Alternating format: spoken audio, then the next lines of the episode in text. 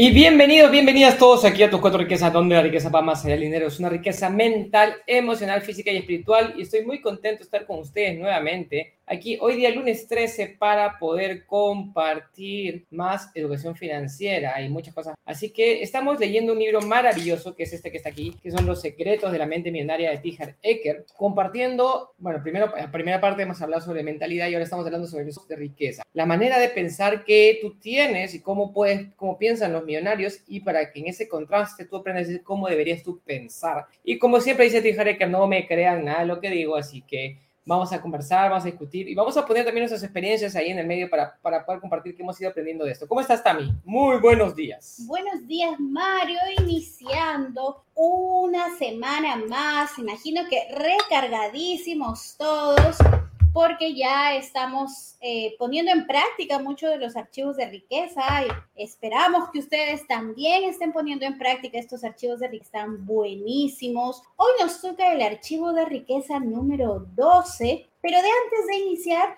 te cuento, Mario, que hemos tenido un fin de semana muy lindo. Creo que todos nuestros fin de semana, todos nuestros días son muy, muy grandiosos, pero este fin de semana en las sesiones del club, pues me encanta ver a personas nuevas con, con esos miedos con los que iniciamos, con esa gran expectativa que iniciamos de querer saber o de querer decir, ¿por qué es que me está yendo así en las finanzas? ¿No? Entonces hemos tenido este fin de semana donde jugamos, donde aprendemos, donde nos divertimos donde experimentamos, donde vemos a nuestros miedos al máximo nivel, a gran tamaño, pero también vemos las soluciones y cómo acompañado de las personas que ya han llevado este proceso con anterioridad, que se han venido certificando, que vienen liderando y que siempre estamos eh, aprendiendo, te vienen acompañando. Entonces, me encanta eso, Mario, me encanta que cuando yo inicié el proceso de educación financiera, de repente nunca lo quise iniciar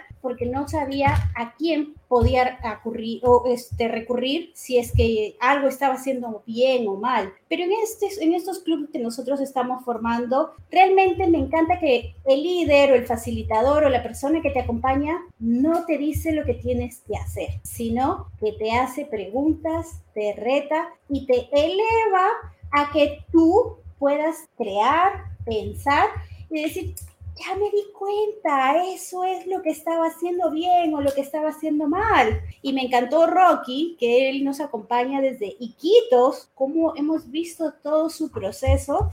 Y te decía, Mario, yo pienso así, hago esto, hago así, ahora estoy cambiando mi forma de negocio, mi forma de ver las cosas. ¿Está bien? Y Mario dijo, yo no te voy a decir si está bien o está mal, pero yo haría lo mismo. me encanta eso, me encanta. Y me encanta, o sea, cómo muchas personas a veces le tienen miedo a los números. Y, y cuando viene, venimos aquí, sobre todo, este, las personas tienen miedo a ver sus números, analizar sus cuentas, analizar sus gastos, ver sus ingresos, ver, ver si tienen activos no tienen activos, cuándo tienen de deudas, cuándo están pagando de interés. No hay gente que le pregunte, ¿cuánto pagas de interés? No sé. ¿Cuánto tasas? No sé. Entonces, si no son conscientes de cuánto están pagando, cuánto les cuesta, eh, están dejando dinero sobre la mesa. Y esa es parte de la administración financiera que es muy, muy importante. Entonces, lo que invitamos acá es a ser conscientes de esos números y, desarrollar los hábitos de riqueza. Entonces, me encanta porque con el tiempo, y me encanta ver el progreso de todos los alumnos que tenemos, es cómo van siendo, pues, cambiando sus hábitos con respecto al dinero, a las inversiones, a los negocios y a la, y a la creación de riqueza. Así es también. Entonces, ¿Qué tenemos para el día de hoy? Y justo ese, ese preámbulo, ¿no? Porque hoy vamos a ver un archivo de riqueza que yo creo que nos va a hacer entender muchas de las cosas por cual aún nos ha invitado. Cuando yo lo leía decía, ay, yo aún he dicho esto, ayer dije eso, no, por Dios. no, entonces aquí el archivo de riqueza número 12 nos dice, los ricos piensan las dos cosas, los pobres piensan cero esto o esto o lo otro. ¿Esto o es lo otro? Entonces, la gente rica, nos dice acá Tijareker, empieza diciendo, la gente rica vive en un mundo de abundancia, la gente pobre en un mundo de limitas. Pero ¿cuál es realmente la diferencia? Es en un punto de vista, nada más. Entonces, no sé Mario si tú has escuchado, a mí muchas veces me han dicho, que si me va bien en el amor, me va a ir mal en el dinero. Si te va bien en el dinero, te va mal en el amor. ¿Has escuchado eso, Mario? Un montón de veces. ¿Cuántos de ustedes les han dicho, no puedes tener todo lo que tú quieres en la vida, o puedes, tienes que elegir, ¿no? Entonces, entonces, y es esa parte, vivimos en un mundo de abundancia y de riqueza ilimitada. En cambio, la mayoría de personas dicen, la mayoría de personas viven en un mundo de escasez y recursos limitados y condiciones limitadas y no pueden elegir todo. Entonces, tú puedes tener todo lo que tú tienes en la vida, pero nos han enseñado y nos han limitado, nos han puesto esa, esa barrera mental, ese techo invisible donde dices tú solamente puedes tener una cosa. ¿Qué más también? Y nos dicen, tú no puedes tenerlo todo. ¿Por qué? Porque tú tienes lo justo, solamente lo justo para vivir, lo justo para comer, lo justo para hacer esto. ¿Y quiénes estamos dentro de esta categoría? Las personas que están en el proceso de la mente pobre, media clase. Entonces, cuando se te sale por ahí una palabra decir, ah, es que yo vivo con lo justo, ah, es que yo vivo al día, ah, es que yo tengo esto o tengo lo otro, entonces ahí deben activarse nuestras alarmas porque este archivo de riqueza nos dice que si el mundo es abundante, ¿por qué tenemos que limitarnos con una o con otra cosa? Lo que tenemos que hacer es desarrollar nuestra mente para decir, ¿y por qué no puedo tener las dos? ¿Cómo puedo hacer para obtener las dos? Entonces, ¿o cómo puedo obtener ambas? ¿Te has puesto a pensar en eso, Mario? ¿Cómo poder obtener ambas cosas? Y acá está una de las primeras cosas que yo aprendí de, Robert, incluso es, no es no puedo hacerlo, sino es cómo puedo hacerlo. Entonces, cuando tú te, te pones a pensar, la palabra es, ¿cómo puedo ser yo para obtener ambas cosas? ¿Cómo puedo ser yo para obtener ambas, ambas, este, ambas cosas maravillosas de la vida? Pero la mayoría de personas sacrifica su familia por el trabajo, por el dinero. La mayoría de personas sacrifica su salud por el dinero, pero la pregunta es, ¿tú puedes tener salud y dinero al mismo tiempo? Claro que sí puedes tener las dos cosas. Puedes tener una familia maravillosa y puedes tener riqueza y desarrollo profesional. Claro que sí puedes. La pregunta es, tienes que preguntarte es, ¿cómo puedo hacerlo? Y es ahí por donde comienza la, pregunta. ¿Qué más está? Aquí también algo muy importante, y lo voy a leer específicamente como los, lo, lo menciona Tijer. El dinero es un lubricante y te permite deslizarte por la vida en lugar de ir arrastrando y eso me pareció genial hasta esa parte, ¿no? Porque es como, tú te imaginas deslizarte. ¿Cómo es cuando te deslizas? Vas rápido, vas fácil, vas de manera divertida, a todo lado quieres llegar, pero arrastrándote vas con sacrificio, vas con dolor, vas diciendo ya voy a llegar, cuando llego, cómo lo hago, y van saliendo muchas cosas. Entonces, el dinero te permite deslizarte por la vida en lugar de ir arrastrando. El dinero aporta libertad y el dinero te permite disfrutar de la vida y te ofrece la oportunidad de ayudar a otro. Te permite no gastar tu energía preocupándote por no tener dinero. Entonces, aquí es la perspectiva. ¿Qué es lo que seguimos teniendo en nuestra cabeza sobre el dinero? ¿Por qué queremos ser ricos? ¿Cómo estamos logrando esto? Y nosotros estamos en, ese, en este trabajo también porque es parte de nuestro proceso seguir eliminando estos archivos de, de, pobreza, para seguir acumulando estos archivos de riqueza. Y este fin de semana que salimos a comer, en el carro nos íbamos diciendo, ya Mario, a ver, ¿por qué quieres ser rico? Íbamos en un ping-pong, ah, porque quiero ayudar, porque quiero hacer esto, porque quiero hacer... Y salía un montón de cosas que realmente, eh, en lugar de hacer una, un momento fastidioso, aburrido, sin hablar, íbamos creando tantas cosas, ¿no? Y eso es maravilloso porque te hace vibrar, te hace sentir, te hace pensar y te hace decir, todavía tengo que llegar a tener más riqueza porque todavía no cumplí esto, porque no cumplí lo otro, pero ya lo tengo, pero ya lo visualizo, pero ya lo pienso. Entonces, si ya lo piensas, ya lo visualizas, ya lo vibras, bien puedes empezar a atraerlo. Entonces, es el hecho de entender que el dinero es ese lubricante para que tú puedas conseguir de manera fácil, divertida, rápida, contenta, todas estas cosas que tienes dentro de ti y no todo así diciendo, ay, ¿por qué otra vez lunes? ¿Por qué febrero está pasando volando y ya cuando me pagan? Porque el otro mes, los primeros días, ya no tengo dinero. Entonces es la perspectiva que tú le quieres dar, deslizarte o arrastrarse en esta vida. ¿Qué opinas de eso? Así es, y, y, hay personas que te van a arrastrar. O sea, hay personas que te van a jalar la pata y te van a decir, no, no puedes tener eso, no, no vas a pasar. Los pinchaglobos. los pinchaglobos, y esa es parte de su mentalidad de pobreza y limitante, limitaciones. O sea, sus limitaciones no necesariamente son tus limitaciones, ¿sí? Entonces, cuando alguien te quiere imponer una limitación a ti, tú tienes que ponerle el par. Entonces dice, eh, hay gente que dice, no, no puedes ser rico y feliz, no puedes ser, este, ¿cómo se llama? No puedes tener el, el negocio, un negocio, no te sientas feliz y satisfecho, no, te no puedes tener tal cosa, tal otra. Esas personas están queriendo imponer sus limitaciones mentales a ti, entonces tú tienes que decir poner las cosas. Si yo quiero tener las cosas, tú de repente no podrás, pero yo sí puedo. Entonces, por ahí viene, viene una, una buena parte. Dice, la gente pobre y la clase media cree que tiene que elegir entre el dinero y los demás aspectos de la vida. Por consiguiente, han racionalizado su postura según la cual el dinero no es tan importante como otras cosas. El dinero es sumamente importante también. Entonces, todo tiene que tener su espacio. Cuando tú niegas el dinero, niegas tu propia energía también. ¿Qué más también? Pensar que el dinero te hace bueno o malo. Eso es simplemente un archivo de basura que nos, que nos han colocado en la cabeza, porque tú te imaginas decir, eh, no sé, pues este lapicero es bueno o es malo, tus lentes son buenos o son malos, la vida es buena o es mala, o sea, esas cosas que nos son archivos de pobreza, son archivos de retraso que nos han colocado y que tenemos que disociar, como veíamos en la primera parte del libro, hay que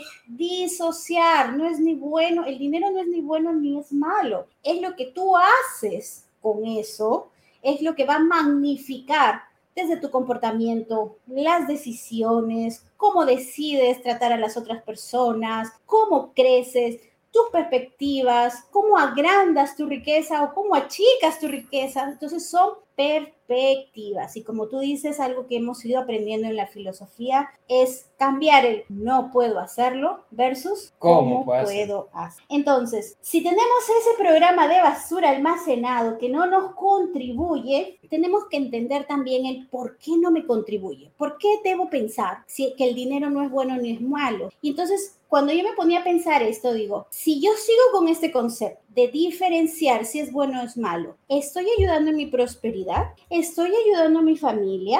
¿Estoy contribuyendo en ser más creativa o estoy limitando a que simplemente cualquier circunstancia que suceda la voy a asociar y voy a decir, no, no, no, es que el dinero no es bueno y por eso mejor lo alejo. Entonces, cuando pienso así y cuando veo las consecuencias de mi toma de decisiones, mis resultados, entonces me doy cuenta que realmente seguir pensando de esta manera dicotómica entre bueno y malo solo hace que yo me aleje de mi propia prosperidad, que me aleje de ayudar a mi familia, que me aleje de llevar una vida feliz. Entonces, cuando soy consciente de eso, yo digo, ah, ah, eso no quiero. Y como no lo quiero, entonces es importante decirle chao a ese archivo de riqueza y empezar a vibrar en este nuevo archivo de riqueza, que es yo pienso en las dos cosas, yo tengo las dos cosas, yo quiero y trabajo en estas dos cosas. ¿Cómo puedo lograr hacer más? ¿Algo más ahí que opinar, Mario? Sí, tenemos saludos acá. Primero, Carla Cristina, que nos manda buenos días, acá desde Medellín, Colombia. Inés, también buenos días. Mario y Tami, también agradecida, feliz con todo el conocimiento que nos comparten día a día. Pavel, buenos días. Tami Mario nos manda, Pavel. Y nos hace una pregunta acá, Cristina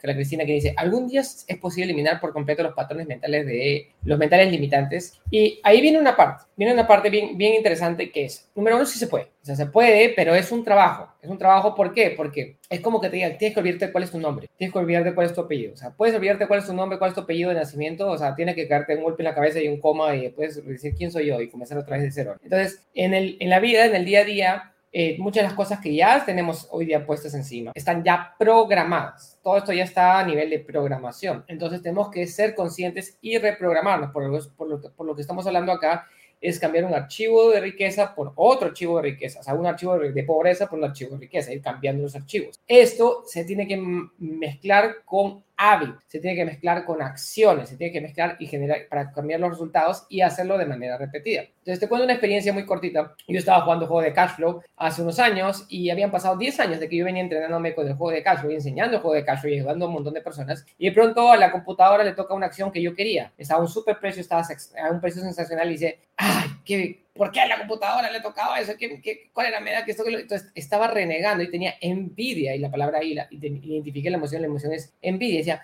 pero ¿por qué tengo envidia de la computadora? Primero es una computadora, no, no es un ser humano. ¿Y por qué siento envidia? Entonces ahí me di cuenta tomé la, la conciencia automáticamente de que estaba sintiendo envidia de manera innecesaria. Y si los ricos no sentimos envidia, eso es lo que nos enseña T. Hareker, los ricos no sentimos envidia. Cuando a alguien, cuando a alguien le sale algo bueno, yo me siento feliz por esa persona. Entonces, entonces comienzas a ser más consciente de los patrones de pobreza. Cuando, uno no es consciente ni siquiera de los, de los patrones de pobreza que uno tiene, están ahí, salen a flor de piel y uno se queja, reniega y hace un montón de cosas negativas con respecto al patrón que tiene, pero no se da cuenta. Pero cuando tú eres consciente, y por eso estamos tomándonos bastante tiempo hablar de estos archivos de riqueza, cuando uno es consciente de cómo se manifiestan estos patrones de pobreza, apenas los sientes y se manifiestan y dicen, no, no, no, no, no, no, yo no voy a sentir envidia los ricos nos sentimos en. No, no, no, yo no voy a decir este, o esto o lo otro. Yo quiero las dos cosas. Yo quiero tener una buena vida, quiero tener una buena pareja, quiero tener una buena casa, quiero tener un, buen vivir. Y de eso se trata esto, de que tú puedas tener todo. Pero cuando la mentalidad de pobre nos dice, no, o tienes o esto o lo otro. ¿Por qué tengo que sacrificar?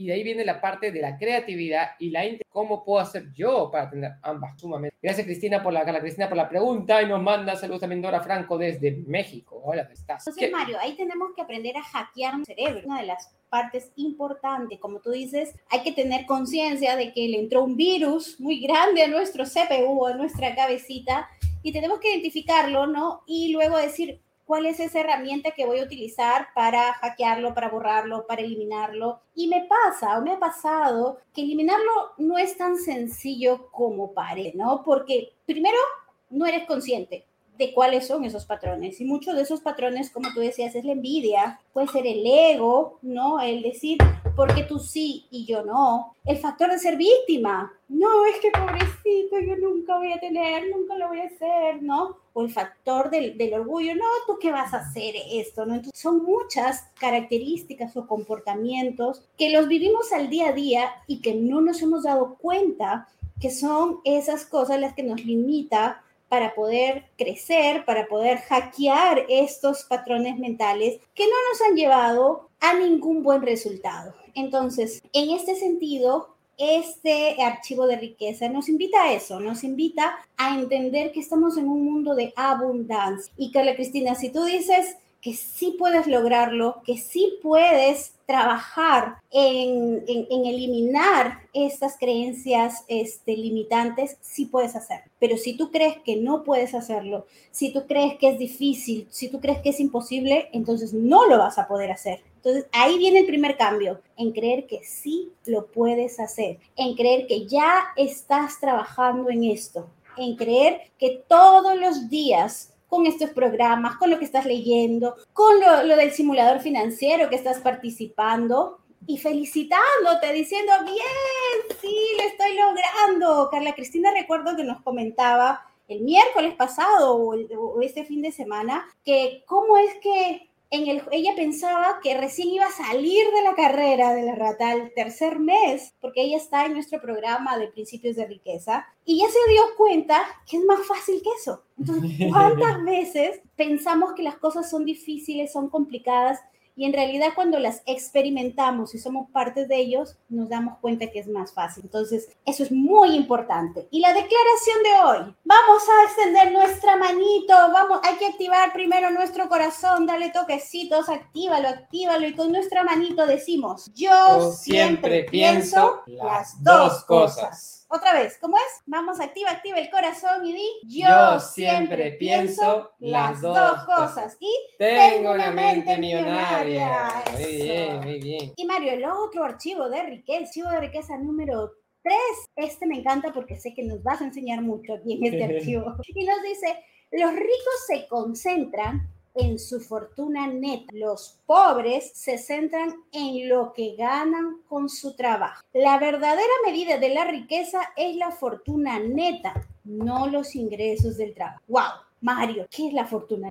Entonces, esto es una pieza nueva del vocabulario, también se llama fortuna neta o se llama patrimonio neto, patrimonio neto. ¿Y qué es el patrimonio neto o la fortuna neta? Es la diferencia entre los activos, es decir, todo lo que tú tienes, y los pasivos, todo lo que tú debes. Activos, todo lo que tienes, pasivos, todo lo que debes, y la diferencia entre activos y pasivos, eso se llama la fortuna neta o patrimonio neto, ese es tu capital neto, ¿sí? Y lo gracioso también, bueno, no gracioso, triste, en verdad, es que el cuenta, el 60 y tanto por ciento del mundo tiene menos de 10 mil dólares de patrimonio neto. O sea, el mundo la mayoría de personas tienen menos, o sea, más de la mitad de las personas del mundo tienen menos de 10 mil dólares patrimonio neto. Eh, ¿Qué quiere decir? Ponte, ponte, pongámoslo el día de hoy. Mira todas las cosas que tú tienes, lo que tú debes. Mira todas las cosas que tú tienes. Si lo vendieras todo el día de hoy y después pagaras todas las deudas que tú tienes, ¿cuánto te queda? Y hay personas que están en negativo. Deben más de lo que tienen. Ahora, tú tienes que enfocarte en hacer crecer tus activos, y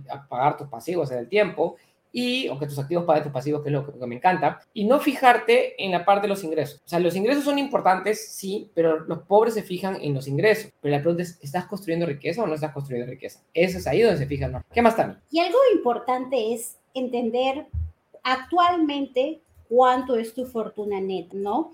Y acá nos dice, ¿no? La fortuna neta es el valor económico de todo cuánto. Y una de las preguntas que yo te decía, Mario, ¿y ¿Cuánto es mi fortuna neta? Dios santo, ¿cómo, saco esto? ¿Cómo lo obtengo? ¿No? Y nosotros este, con, con Mario tenemos nuestro estado financiero. Nuestro estado financiero y nuestro Excel, ¿no? Donde los números te cuentan una historia los números, si es eres muy consciente y los colocas, dices, ay, por acá hay una fuga o por acá está ingresando más. Y, justo estábamos revisando esa parte, decíamos, ¿cómo es que hemos ido creciendo en, en Fortuna Neta o de repente cómo es que ahora ha cambiado este año con respecto a este otro año y qué fue lo que cambió? De repente fue que ahora tenemos más activos, de repente fue que teníamos inversiones en, en, tipo de, de, commodities y ahora esos bajaron. Las cripto, las cripto bajaron. ¿no? O sea, ¿cómo esto varía también? Explícanos un poquito más de Entonces, nosotros tenemos un Excel donde manejamos, ven, podemos ver mes tras mes cómo van nuestros activos, nuestros pasivos, nuestras cuentas de banco, nuestros inmuebles, nuestros cripto, nuestras acciones. Este, y estas las retroalimentamos. Y, y, se actualizan y las actualizamos todos los meses para ver cómo es nuestro estado financiero mensual. Y nosotros podemos ver el seguimiento de cómo va nuestra riqueza, nuestra riqueza neta mes tras mes, cómo van nuestros activos mes tras mes, cómo van nuestros pasivos mes tras mes. Entonces, o sea, nuestro enfoque no es a los ingresos, cuánto estamos ganando por lo que estamos este, trabajando o haciendo consultorías o diferentes cosas,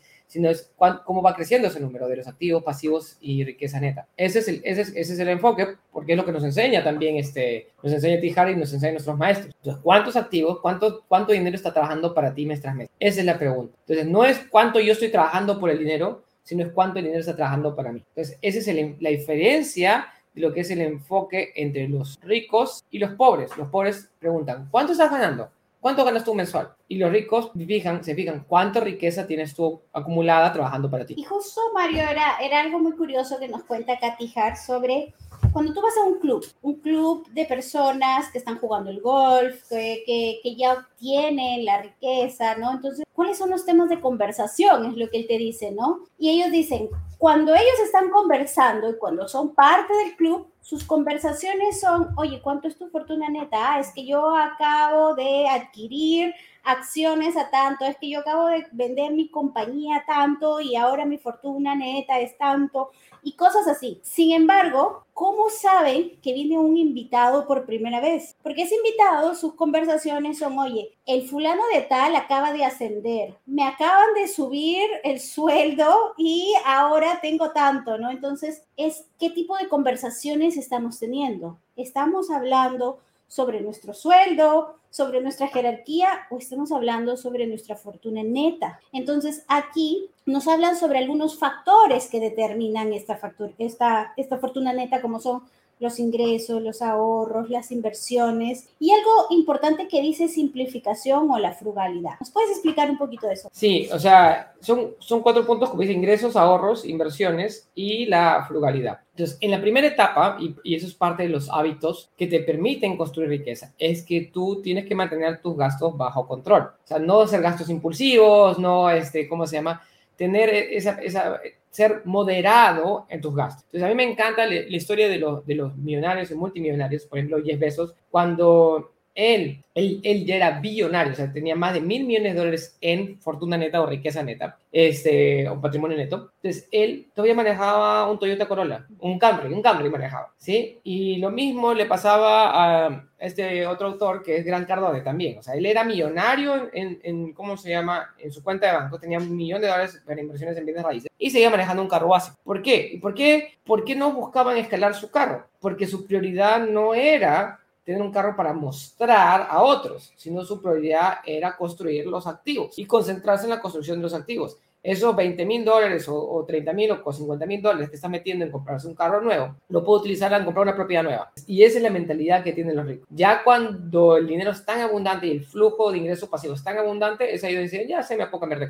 Pero la mayoría, la, pero la mayoría de personas ve el carro y piensa que viene con resultados, pero no sabe cuántas personas por comprar ese carro tiene una super, ultra, archi, mega deuda que está detrás. Entonces, ese carro que te has comprado te genera un, es un pasivo para ti, te genera deudas y disminuye tu riqueza neta o aumenta tu riqueza. Ah, y una cosa, por ejemplo, solamente cuando te compras un carro, ¿sí? Eh, cuando sale el carro de la, de la concesionaria, pierdes el 20% del valor. Entonces, si tú compras un carro de 10 mil dólares y te pides un préstamo de 10 mil dólares, significa que tu, tu riqueza, tu activo, vale 8 mil y tu deuda vale 10 mil. Entonces, ha bajado, felicitaciones, bajado dos mil dólares tu, riqueza neta. Este fin de semana lo veo. no, no es por criticar, no, simplemente es porque no somos conscientes, o sea, la riqueza neta no está en nuestro, en nuestro vocabulario, no está en nuestra mente y por eso no lo utilizamos. Así es. Y también me decías, el, el hecho, me dabas un ejemplo, no sé si lo puedes repetir, el de Google, ¿no? ¿Cómo es que su fortuna neta actualmente ahorita ah. bajó? ¿Por qué es tan rápido? ¿Cómo medimos entonces, eso? Entonces, en Google lo que pasó es que el Google mostró este fin de semana, la semana pasada, perdón, su nuevo robot eh, de inteligencia artificial y el robot de inteligencia artificial cometió un error en dar una respuesta. No es que cometiera un error, fue una respuesta semánticamente inadecuada, pero la respuesta era correcta. Entonces, pero cometió un error frente a todo el público y eso hizo que bajaran sus acciones en 100 mil millones de dólares. No es que Google haya perdido en efectivo 100 mil millones de dólares, sino que ha perdido en valorización el problema de la riqueza neta muchas veces es que se basa sobre valorización. Entonces, ¿cuánto vale tu casa? Tú puedes creer que tu casa vale 100 mil dólares, puedes creer que tu casa vale 200 mil dólares, puedes creer que vale 150 mil dólares. Eso es una opinión. Hasta que no se realiza la venta, o a menos que esté sustentado sobre flujo efectivo, hasta que no se realice la venta, es una opinión. Entonces, estamos basando nuestras decisiones en opiniones o estamos basando nuestras decisiones en flujo efectivo y cosas reales. Y por ahí viene la cosa, ¿no? Entonces, tú tienes que aprender a tener la frugalidad. Y se nos está dando el tiempo, Tami. ¿Vamos con la declaración o...? Vamos con la declaración. Entonces, lo que tienes que aprender es que tú tienes que enfocarte en tener activos, en tener inversiones, en hacer crecer tu riqueza neta. Entonces, eh, buscas oportunidades que hagan crecer tu riqueza. Entonces, tus ingresos, mantienes tu bajo, tienes crecer tus ingresos, mantener tu bajo, bajo control y crear, y acá habla, una cosa que a mí me encanta, yo no tengo un fondo de ahorros, él lo que dice es, tienes que tener una cuenta para la libertad. Entonces, concéntrate en crear esa riqueza neta para tu vida. Entonces, vamos con la declaración, Tami. Vamos, con la manito, tú me la repites. Me centro en construir una riqueza neta. Me centro, en, construir, una, riqueza, neta. Tengo una mente millonaria. Vamos a centrarnos en crear nuestra neta gustando. Y ya saben, el día jueves también para todas las personas interesadas tenemos nuestro conversatorio donde vamos a explicar, el jueves en la tarde es un webinar especial donde vamos a hablar sobre nuestro programa de certificación de líderes y capacitadores. Es gratuito la participación si quieres participar del webinar. Escribe, escríbenos en el Telegram o mándanos un mensajito a nuestro, a nuestro WhatsApp, donde vamos a hablar sobre, la, sobre cómo hacer nuestro entrenamiento más avanzado y también puedes informarte acerca de cuáles son los entrenamientos actualmente si es que quieres participar este mes que viene. Muchas bendiciones y seguimos el día de mañana aquí en Tus Cuatro Riquezas. Nos vemos hasta mañana. Chao, chao.